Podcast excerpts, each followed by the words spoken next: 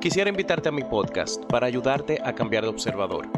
Hemos crecido con muchas creencias, muchas costumbres, muchos puntos de vista que otras personas imprimieron en nosotros y que quizás al momento de cambiarlas, de verlas diferente o de simplemente aceptarlas como nosotros queremos, eso puede hacer un gran cambio en nuestra vida para nuestro bien. Me es curioso de entrada ver la diferencia en la definición de esta palabra entre el idioma inglés y el español. En inglés se define como el sentimiento de valoración de uno mismo. Sin embargo, en español se define como la valoración excesiva de uno mismo. ¿Por qué en español estamos directamente usando la palabra ego como algo negativo? Digo yo que es negativo, puesto que todo lo excesivo es dañino. ¿Por qué no usamos la palabra ego como la valoración que nos tenemos y que es importante revisar cada tanto tiempo, cada ciertos pasos, para asegurarnos de que en realidad nos amamos y nos damos el valor que merecemos.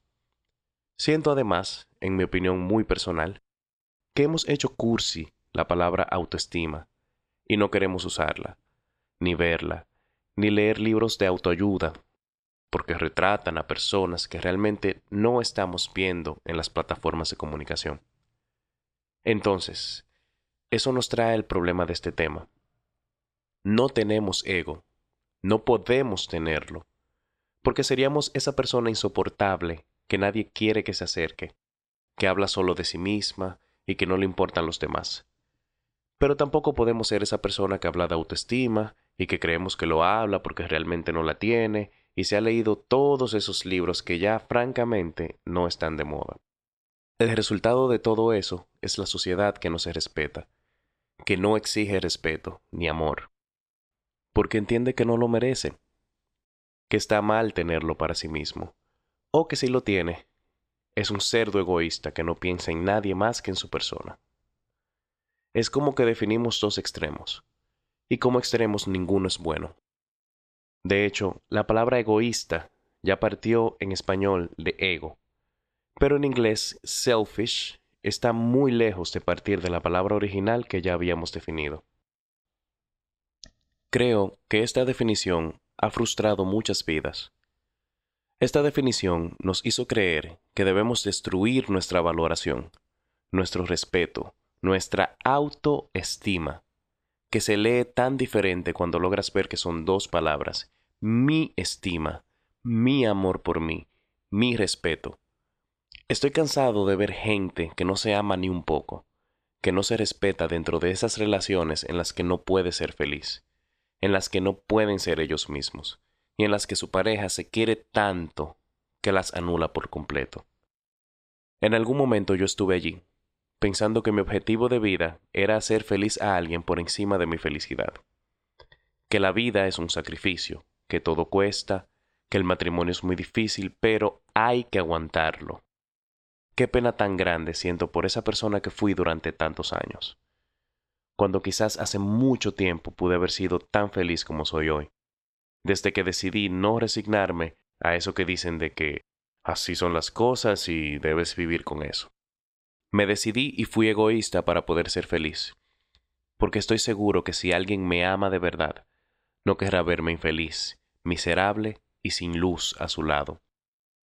Fui egoísta porque me di cuenta de que si no estoy bien, no podré hacerle bien a nadie, porque decidí respetarme y no hacer cosas por compromiso ni por obligación. Si hay algo hoy día que haga sin el 100% de ganas de hacerlo, que sea por respeto, por agrado, no porque simplemente complacerá el ego de esa persona, sin importarle nada de lo que implique eso para mí. Esto puede parecer superficial o fantástico, pero es la realidad que muy poca gente quiere sentarse a pensar. Me atrevo a decir que son pocas las personas que se sientan a pensar dónde está su amor propio, su respeto propio. Vivimos enfocados fuera. ¿Por qué no me respetas? ¿Por qué no me escuchas? ¿Por qué no me amas? ¿No me entiendes? ¿Me entiendo yo? ¿Me amo yo? ¿Me respeto? ¿Pido lo que doy porque lo tengo? ¿O estoy pidiendo precisamente por la carencia? Carencia que no podrá llenar nadie, aunque dé en exceso. Porque en el momento en el que hay que tomar una decisión, en el momento en el que hay que crecer, en el que hay que presentarse, hay que venderse, nadie puede pararse en la escena por ti y decir que eres increíble y grandioso. Debes pararte tú con tu maleta llena de todas esas cosas propias que convencerán a la gente de que mereces lo que estás pidiendo porque eres capaz. No es fácil amarse. No es sencillo hacerlo constantemente. Y además es importante aprender a distinguir el rechazo propio con algo que yo llamaría observaciones para mejorar.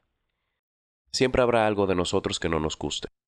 Pueden ser manías, puede ser algo físico. Este problema está incluso en personas que tienen cuerpos bellísimos y talentos inigualables. Entonces empecemos por sembrar un poquito de amor, de tolerancia, eso que le damos por montones a todo el que aparece en nuestra vida. De eso date un poquito primero. Serás una mejor compañía para ti en tu día a día.